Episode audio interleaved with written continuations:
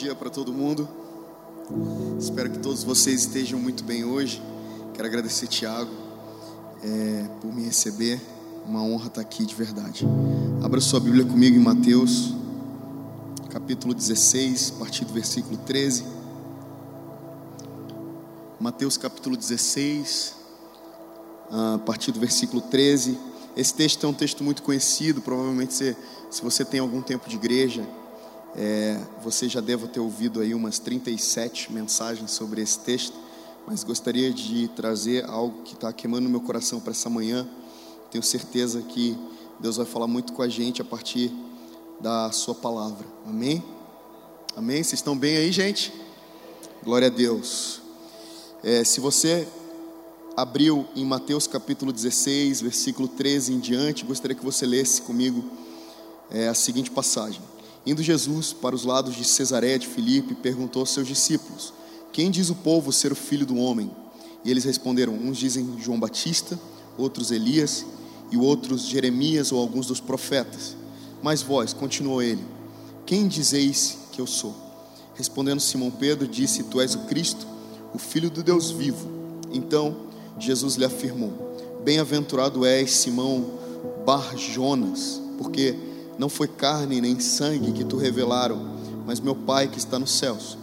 Também eu te digo que tu és Pedro, sobre essa pedra eu edificarei a minha igreja, e as portas do inferno não prevalecerão contra ela.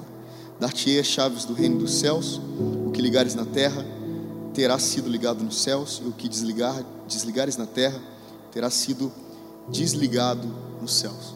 Bem, meus amigos, esse texto muito mais do que sobre acertar a, a pergunta de Jesus, esse texto é sobre dar um bom testemunho, sobre dar um excelente testemunho.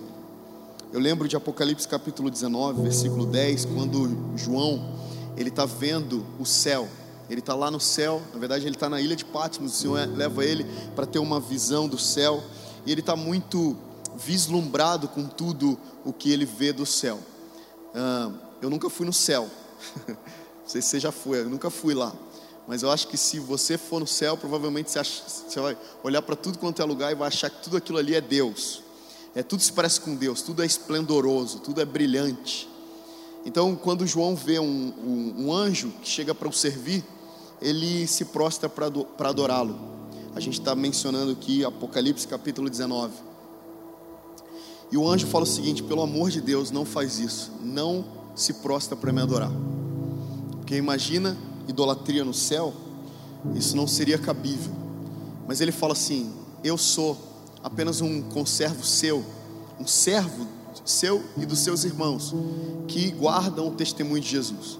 E o anjo diz para João o seguinte: Adora a Deus, porque o testemunho de Jesus é o espírito da profecia. Então guarda essa frase. Você pode repetir comigo o testemunho de Jesus? É o espírito da profecia.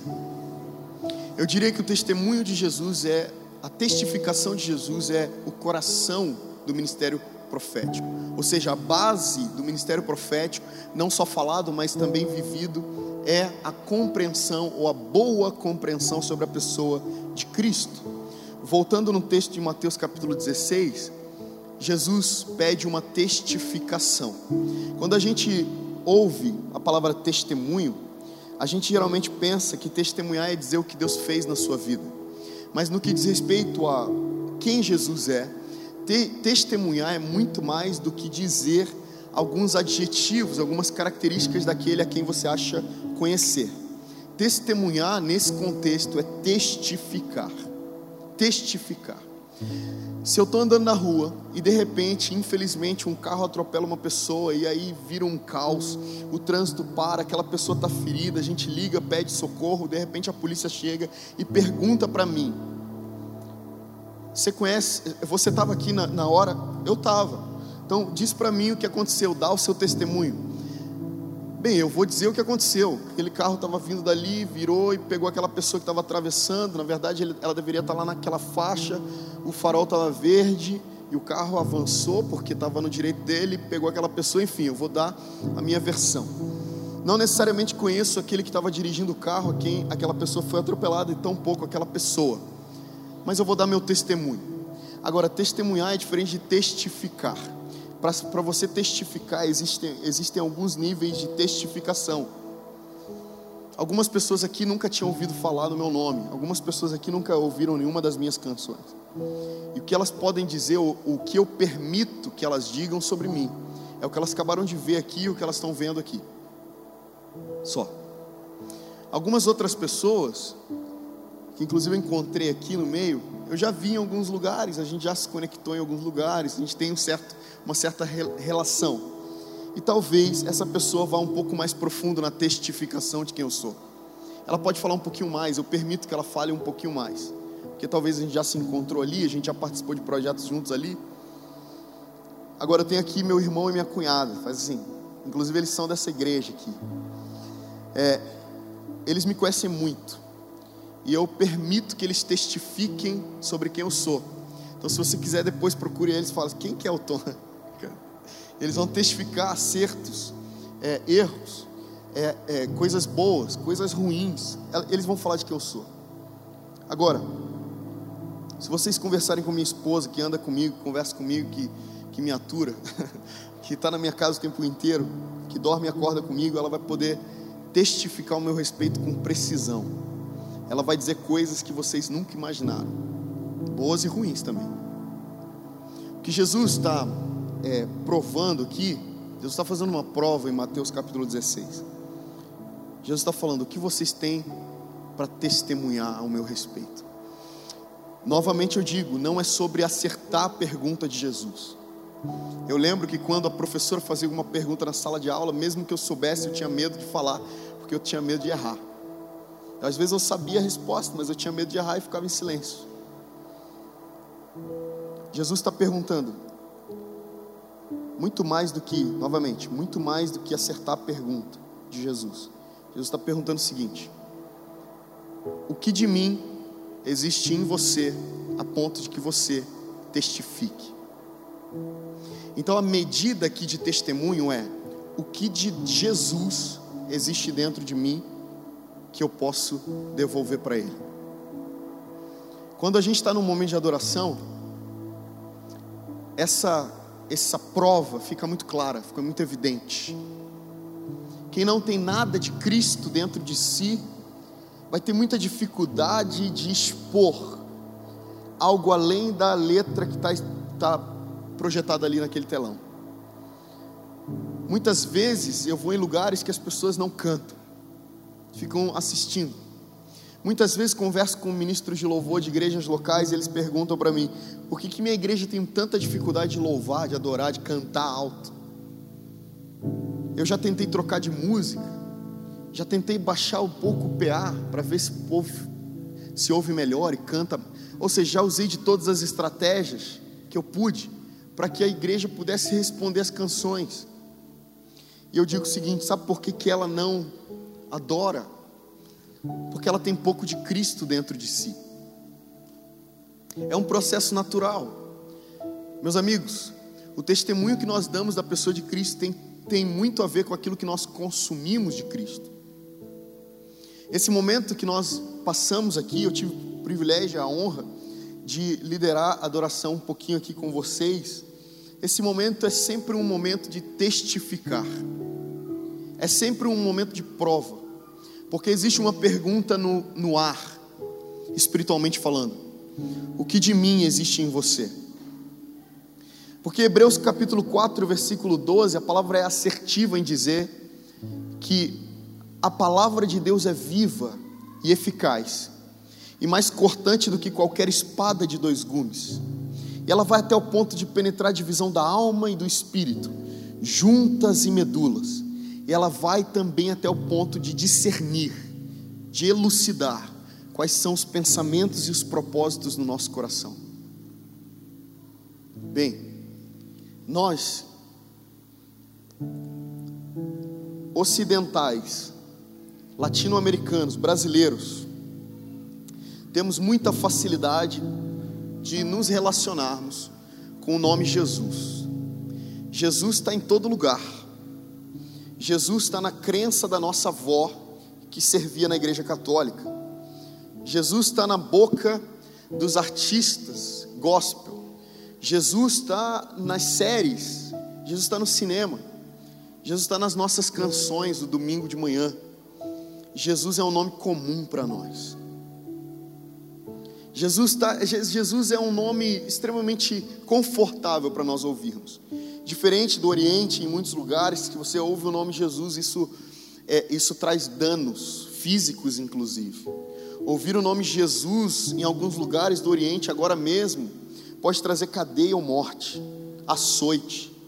Mas nós ocidentais, latino-americanos, como eu disse, temos facilidade de convivermos com o nome Jesus. E eu tenho para mim que essa proliferação do nome Jesus nos nossos, nos nossos lábios, nas nossas redes sociais, por um lado é maravilhoso, é o nome de Jesus sendo espalhado, mas por outro, eu acredito que haja uma banalização desse nome tão santo, pelo qual nós cantamos aqui. Vocês estão comigo? Eu tenho receio de que nós estejamos banalizando o nome de Jesus. Eu tenho receio de que ao tatuarmos um Jesus no braço, a gente não esteja, nada contra a tatuagem, mas a gente esteja negociando ou diminuindo, puxando para baixo o valor desse nome que salvou nossa vida, que nos libertou do império das trevas. Jesus, eu acredito que estava nessa mesma crise não por si só, mas pelos seus discípulos. Porque Jesus sabe que o que não falta é testemunho. O que não falta é testemunho. Nós não estamos carentes de testemunho sobre quem Jesus é. Testemunhos, testemunho, todos dão.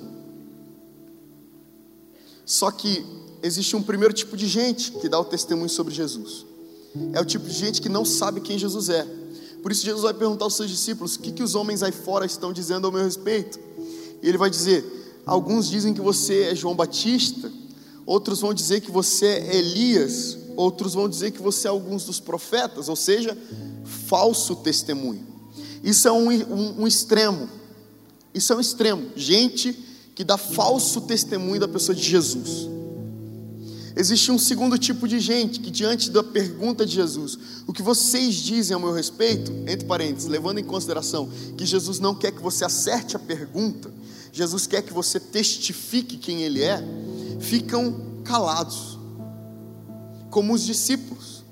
O que vocês dizem que eu sou, imagino nesse momento um silêncio, um silêncio no salão porque é o Filho de Deus, o Messias prometido, perguntando: o que vocês têm para dizer ao meu respeito, ou muito mais profundo que isso, o que de mim existe dentro de vocês? Quanto de mim existe dentro de vocês? Qual a qualidade daquilo que vocês carregam de testemunho ao meu respeito? Diante dessa pergunta, que parece simples, se a resposta fosse simples, você é Jesus, filho do seu Zé e da Dona Maria. Se a resposta fosse essa, seria muito simples. Mas as, os discípulos sabem que não é tão simples assim responder essa pergunta. Então eles se silenciam. Só que existe um terceiro tipo de gente que eu quero ser, e eu acho que você deveria querer ser também. É o tipo de gente que, diante de tantas vozes de testemunho, muitos estão dizendo falso testemunho, muitos estão se calando e testemunhando, inclusive. Porque se calar também é testemunhar. Diante de tantas vozes, eu dou um passo para frente. Eu olho para aquele Jesus, Jesus. Sim, o filho de José, o filho de Maria. Jesus, o filho do carpinteiro. Jesus, que eu vejo andar comigo, acordar e dormir comigo, comer o peixe com a mão comigo, se cansar comigo, se entristecer e se alegrar comigo. Eu olho para esse Jesus, que está na minha boca o nome dele o tempo inteiro.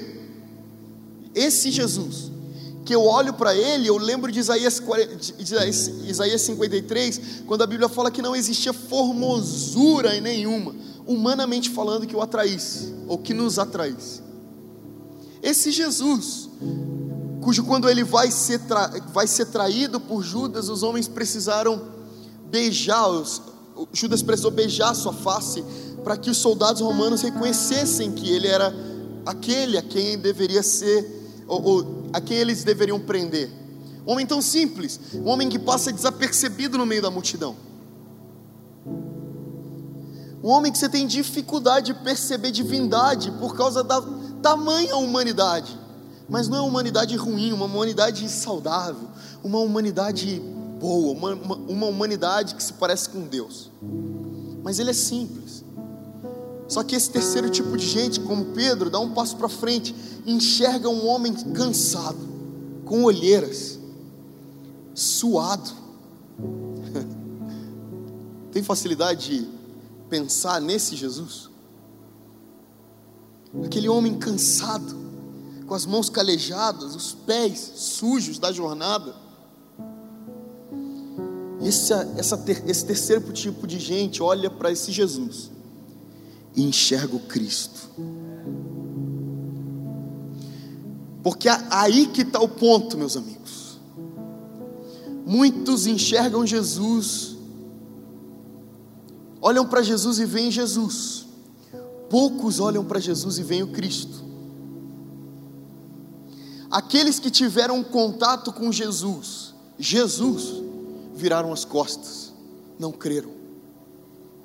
Era barato demais, era simples demais, era ordinário demais. A vida cotidiana com esse Jesus era simples demais. Vocês estão comigo aqui hoje? Mas aqueles poucos, mais bons, que olharam para Jesus e enxergaram Cristo nunca mais foram os mesmos. Aqueles que olham para Jesus e enxergam Cristo nunca mais são os mesmos.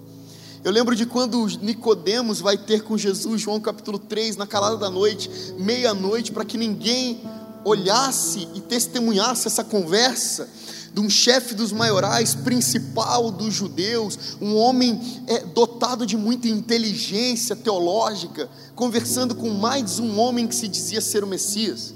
Então ele vai na calada da noite porque ele não quer que sua reputação seja manchada, mas ele vê algo em Jesus que transcende a figura humana de Jesus. Então ele quer pôr à prova se realmente aquilo que ele está vendo é, é, é real. Perceba, Nicodemos, doutor da lei, dotado de inteligência teológica, de um conselho que julgava, que prendia ou que libertava, um homem poderoso, que poderia amarrar os braços de Jesus depois daquela conversa e levá-lo preso. Vai ter com Jesus e diz: Mestre, eu sei que você é um profeta enviado de Deus, porque ninguém pode fazer isso que você faz se esse não for enviado de Deus. Ou seja, o que Nicodemos está percebendo, você é um profeta enviado de Deus. Eu não sei ainda se você é o Messias de Deus. Aquele a quem a gente espera, mas de uma coisa eu tenho certeza: ninguém pode fazer isso, operar isso, se não for pelo Espírito de Deus. Existem muitos espíritos com E minúsculo, usando homens que se dizem ser Cristo e ludibriando a sociedade. Mas tem algo em você que quando eu olho eu percebo que é divino. Você carrega algo abençoador, Jesus. Eu preciso ir um pouco mais para saber quem você é. E nós já sabemos a conversa. Jesus interrompe todos os seus elogios e diz: Se você não nascer de novo, você não pode ver o reino de Deus. Nicodemos acha que ele está sugerindo uma reencarnação. Você acha que eu devo morrer para essa vida, nascer num ventre de uma outra mulher, numa próxima vida? Jesus fala: Não, não é disso que eu estou falando, eu estou falando sobre água e espírito. Porque aquele que é nascido da carne é carne, aquele que é nascido do espírito é espírito. Nicodemos sai tão tocado daquela, daquele, daquela conversa. É ali, inclusive, que no, cap, no versículo 16, Jesus fala o seguinte: porque Deus amou o mundo de tal maneira que enviou seu Filho unigênito, para que todo aquele que nele crê não pereça, mas tenha vida eterna. E Nicodemos está ouvindo as palavras do Verbo, do próprio Cristo, o Verbo que se fez carne e tabernaculou entre nós, aquele cheio de graça e verdade, aquele, aquele que quem, quem o vê, vê o Pai. E ele sai dali transformado. Alguns podem dizer: como é que você sabe que ele foi transformado? A Bíblia não menciona mais Nicodemos ali, menciona sim. João capítulo 7, quando os homens estavam dispostos, quando aquele concílio, ou quando aquele conselho pelo qual Nicodemos fazia parte, decidiu prender Jesus, Nicodemos para esse conselho e diz: Eu acho que vocês deveriam ir lá conversar com ele, porque eu fui. Eu acho que vocês deveriam ouvir o que ele tem para dizer. Ou seja, Nicodemos ainda não está com os dois pés dentro do reino de Deus, porque Jesus disse que ele só poderia entrar no reino de Deus se ele nascesse da água e do Espírito, mas existe um Espírito Santo convencendo ele ali dentro dele. Ele ainda não está com os dois pés, mas ele já pôs um lá dentro. Ele fala: Olha, eu não posso, eu não posso é, decidir por todos vocês que se ele vai ser preso ou não, mas eu queria sugerir que vocês fossem lá conversar com ele. Ah, Tom, mas isso não me diz nada. Como você sabe que ele foi completamente transformado? Como você sabe que a religião não engoliu? Porque quando Jesus é morto, naquela cruz, quando Jesus expira, dois homens sobem naquela cruz para tirar Jesus de lá. E um deles, Nicodemos, agora completamente entregue ao Senhor, completamente transformado. Sabe por quê? Ele foi lá para averiguar se aquela doutrina que Jesus pregava era a, a, doutrina que eles pregavam, era a lei de Moisés, eram os princípios que eles acreditavam. Ele foi lá para averiguar se aquele Jesus era de fato um profeta enviado de Deus. E ele saiu de lá com uma revelação que aquele Jesus é o Cristo. Parece paradoxal e dualista o que eu vou dizer aqui, mas de maneira nenhuma é. Estou com muito temor e tremor para que não avance uma linha de falsa compreensão teológica, mas muito Jesus, de muitos cristãos, não são Cristo. Porque qualquer Jesus teórico, qualquer Jesus que se limita ao campo da pedagogia apenas, é apenas uma filosofia que vai fazer a gente, diante das circunstâncias, retrocedermos. Porque, meus irmãos, não quero trazer juízo aqui, mas preciso dizer porque o Evangelho é isso. Se nós não conhecermos a Cristo, e esse crucificado, como Paulo mencionou, nós retrocederemos fatalmente na nossa fé.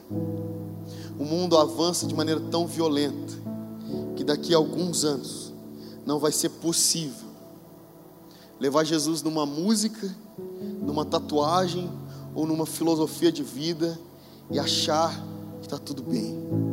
Aqueles que avançarão são aqueles que têm nos seus lábios, porque têm nos seus corações, de que Jesus, esse Jesus, pelo qual cantamos, falamos, adoramos, choramos, babamos, esse Jesus é o Cristo. O que vocês têm a dizer a meu respeito? Olha, Jesus, quando eu olho para você, eu vejo Cristo. Jesus diz: Meu Deus, que sai de você é de fato uma revelação. Porque se Jesus passasse, ou se Jesus não, Jesus passou no deserto, antes de ser batizado por João Batista, todas as multidões estão ali para ouvir o, o protagonista atual, João Batista, aquele que trazia as multidões de Jerusalém para o deserto para serem batizados. João Batista era o, era o protagonista daquela história anunciava aquele que havia de vir, mas esse que ele disse que havia de vir ainda não tinha vindo, ainda não tinha aparecido publicamente. E quando ele vê Jesus passando, ele interrompe, ele interrompe a liturgia, ele interrompe aquilo que ele preparou, ele para seu sermão e faz com que todas as multidões olhem para um homem simples passando. E ele diz: olhem para ele, eis aí o Cordeiro de Deus que tira o pecado do mundo. Sabe o que acontece nesse momento? Muitos deles, muitos deles, muitos daquela multidão, olham e falam: não é possível. Não, esse cara viajou de vez. E aquele ali é o Cordeiro de Deus que foi imolado antes da fundação do mundo e que tira o pecado do mundo com seu sangue. Não é possível. Ou seja, eu não tenho, eu não tenho como ensinar você passos práticos para que você transcenda o Jesus e enxergue o Cristo. Não tem como que eu, não tem como fazer isso. A única maneira de nós passarmos desse lugar raso, raso, porque amigos, olha só. Deixa eu só abrir um parênteses para falar, fazer uma analogia aqui. Sobe uma pessoa aqui, canta Jesus, Jesus, Jesus, Jesus, Jesus. Desce, nada acontece. A gente não sente presença de Deus. Sobe outra pessoa, canta no mesmo microfone, no mesmo tom, com a mesma banda, com, os mesmos, com as mesmas caixas, mesmo lugar, nada mudou. Ele canta Jesus, Jesus, Jesus, Jesus. E a presença de Deus toca. O que, que aconteceu? Simples. Um esbarrou numa linha, e ele foi até o conhecimento teórico da pessoa de Jesus. Leia a Bíblia. Leia a Bíblia e você vai saber quem é Jesus. Você vai saber responder e sair ileso de uma rodinha teológica, de discussão teológica. Agora, o que essa segunda pessoa fez que essa primeira não fez?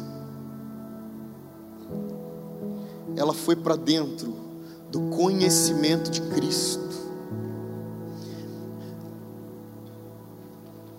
Paulo, um bom entendedor de quem era Jesus, criado aos pés de Gamaliel, uma pessoa completamente culta, erudita, sabia responder qualquer pergunta sobre a, a, a, as escrituras veterotestamentárias, mas diante da revelação da pessoa de Cristo, quando ele se aproxima da pessoa de Cristo, ele diz o seguinte: considero tudo que eu aprendi perda. Considero tudo perda. Considero tudo perda. Paulo mesmo diz em outra ocasião que ele não faz questão de usar a sua sabedoria intelectual diante daquela igreja que ele mencionava. Mas ele diz que diante do Evangelho, a única coisa que ele escolhe saber e pregar é esse Cristo, que passou apenas das, passou da sua intelectualidade, caiu para o seu espírito. Novamente eu disse, eu digo o que eu disse anteriormente sobre Hebreus 4:12. É isso e nada mais, nada menos que a palavra de Deus pode fazer naquele que decidiu avançar no conhecimento de Cristo. A palavra de Deus viva, eficaz, mais cortante do que qualquer espada de dois gumes, vai até o ponto de penetrar a divisão da alma e do espírito, mostra para sua alma que esse Jesus é o Cristo, mostra para o seu espírito que esse Jesus é o Cristo, toca as suas juntas, as suas medulas, toca todo o seu corpo com a compreensão de que esse Jesus é o Cristo, Filho de Deus vivo sobe para o teu coração, discerne quais os pensamentos. Sabe o que a palavra faz? Confronta pensamentos teóricos o tempo inteiro, confronta falsos testemunhos, confronta o tempo inteiro aquilo que você julga saber sobre Jesus que ainda não aponta para o Cristo. E a palavra de Deus vai te transformando, enchendo o teu coração porque Hebreus 4,12 termina dizendo: E ela é apta para discernir os pensamentos e os propósitos do coração. Ela toca o teu coração, enchendo o teu coração de quem Cristo é. E o próprio Jesus diz em Mateus capítulo 12, versículo 34, na parte C do versículo, ele, ele nos ensina algo que inclusive Salomão já havia falado em Provérbios. Ele diz: A boca sempre vai falar do que o coração está cheio. O que está acontecendo aqui no nosso entendimento essa manhã? Jesus Cristo está falando o que de, de mim existe em você para que você possa testificar. Qual é a testificação que você pode falar ao meu respeito? E eu espero, espero de todo o meu coração, que nós, como igreja, possamos nos levantar no meio de tantas heresias, no meio de tantas falsas compreensões teológicas, no meio de tanta, tanto, tanto testemunho sobre Jesus, nós possamos nos levantarmos, olharmos para Jesus e dizermos: Tu és o Cristo, Filho do Deus vivo. É tão poderoso que Pedro disse, porque ele não disse você é Jesus. Se ele dissesse você é Jesus, era mais um. Ele disse você é Cristo. Que o que é Cristo? Cristo é o Messias de Deus, enviado de Deus. Você é a personificação da, da profecia dos profetas. Você é a materialização da profecia. Meu Deus. Você é aquele a quem Davi anunciou. Você é aquele a quem Isaías, Jeremias, Ezequiel, Joel anunciaram. Você é esse. E você é filho de Deus, filho do Deus vivo. Amigos, Jesus é o filho de Deus. Isso quer dizer que nós não estamos falando com alguém morto numa cruz, não. Nós não viemos aqui lidar com alguém é, que, não, que tem boca, mas não fala, tem nariz, não cheira. Salmo 115 vai dizer o seguinte: Não a nós, Senhor, não a nós, mas ao teu nome seja toda glória, por amor da tua bondade, da tua misericórdia. Porque diriam as nações, ou, ou seja, testemunho, o que diriam as nações? Onde está o seu Deus? Qual o testemunho que vocês podem dar? E nós dizemos: O nosso Deus está no céu e Ele faz tudo conforme a Sua vontade e nós refutamos as pessoas que perguntam onde está o nosso Deus, dizendo: e o Deus de vocês? O Deus de vocês tem boca e não fala, nariz e não cheira, pés e não anda, mãos e não apalpa, ouvidos e não ouve. E o versículo 8 do Salmo 115 ele vai dizer: torne-se semelhantes a esses, todos os que os fazem, todos os que neles confiam. Sabe qual a maior glória do evangelho, da percepção espiritual, como Paulo diz, da revelação, ou como Paulo diz aos Colossenses, da compreensão espiritual. Sabe qual que é a maior glória do processo do cristão? É que à medida em que ele testemunha do que o seu coração está cheio, ele se torna na, aquilo que ele está testemunhando. Jesus é extremamente generoso com o seu caráter, com o seu próprio caráter. Jesus está dizendo para nós o seguinte: quando você enche o seu coração de quem eu sou, você se torna um pouquinho mais parecido com quem eu sou. E o te tornar mais parecido com quem eu sou vai te fazer refinar seu testemunho cada vez mais. Então é um ciclo. Eu encho meu coração do que Cristo é, eu falo isso para Ele, enquanto falo, me torno, enquanto me torno, refino, melhoro, aperfeiçoo o meu testemunho, e, e quando libero, me torno um pouco mais semelhante àquele a quem eu adoro, e esse aquele a quem eu adoro me transforma e enche meu coração, para que eu continue até o dia da Sua vinda, tendo uma clareza gradativa e progressiva de quem Ele é, para que eu seja participante da sua glória. Paulo fala aos Coríntios, na sua primeira carta, capítulo 13, o seguinte: Agora eu vejo em parte como alguém que olha para o espelho obscuramente, mas num processo gradativo e progressivo. E então chegará um dia que eu o verei face face como Ele é, que eu conhecerei como sou conhecido. É assim que funciona a vida cristã. Não pare apenas na, na concepção, no conceito de quem é Jesus. O conceito de quem é Jesus fez muita gente retroceder. Aqueles que estão sendo transformados à imagem do Filho de Deus são aqueles que decidiram cortar a linha. Não existe limites do conhecimento da pessoa de Cristo. Eu vou até Cristo. Eu vou até Cristo como Paulo disse, eu coloco os meus olhos fixos no Autor e Consumador da minha fé. Ele é Jesus Cristo, Ele é Jesus Cristo, Ele é Jesus, o Cristo. Ele é Jesus, mas Ele é o Cristo.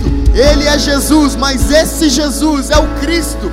E esse Cristo pode transformar, curar, restaurar, tocar vidas. É nesse Cristo, é para Ele que olhamos enquanto estivermos olhando para um Cristo com um nome ocidental, para nossa compreensão.